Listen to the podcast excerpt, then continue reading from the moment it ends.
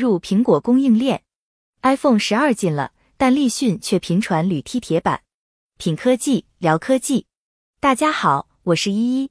带着果粉的殷殷期待，最近苹果终于官宣了，称将在北京时间十月十四日推出 iPhone 十二。按照常理，此时正值供应链赶工高峰期，特别是 Y 情延宕时期更是如此。但今年新推出 iPhone 产品的国内供应商立讯，又传出越南厂铝踢铁板，向员工罢工、人力不足等问题。都知道 iPhone 的组装供应链一直都被台资代工企业把持，但立讯在今年七月以三十三亿收购了伟创昆山厂，这一消息不仅引起了业界的热议，也透露出了现今台资代工企业正面临着国内供应链的冲击。有小红海之称的国内代工企业立讯，被认为是和硕和红海两大 iPhone 代工巨头的潜在威胁。寝室不够用，员工罢工。立讯踏足 iPhone 组装供应链，还有一段不短的路要走。尽管立讯公司的工厂主要位于中国，但由于各种不利的外部因素，他们也于2019年在越南成立了 AirPods 装配厂，并与声音元件工厂美绿一起组建合资企业，在越南合作生产相关零部件。立讯公司已经在越南的越安组装厂投资了二点七亿美元，雇佣了大约两万八千名员工。但是要达到 iPhone 的生产标准，估计还需要另外雇佣五万到六万人。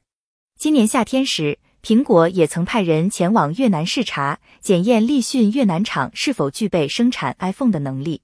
虽然苹果在视察完毕后对立讯赞赏有加，建设厂房的速度及劳动潜力让他们印象深刻，却认为立讯越南厂的人力还不足以生产 iPhone。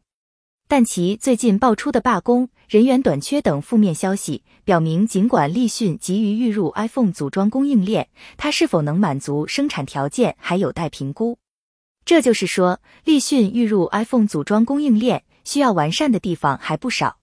人手不足的问题是由于没有足够的宿舍，因此立讯已经为宿舍额外购置了两块地来建造宿舍，但要等宿舍完工并通过苹果的评估，才能正式启动 iPhone 生产。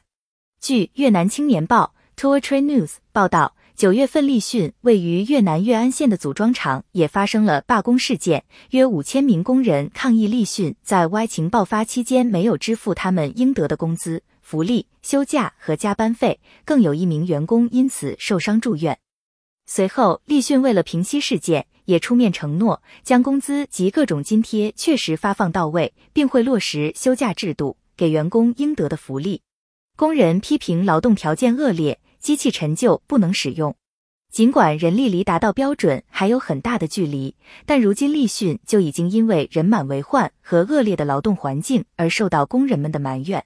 月媒 VN Explorer 指出，虽然立讯是苹果的合作伙伴，对雇佣员工却很随意，工厂并不认真地了解员工的情况，随意命令他们去做不合适的工作，也没有考虑到每个人的能力和优点，比如要求视力差的员工去做需要高精确度的工作。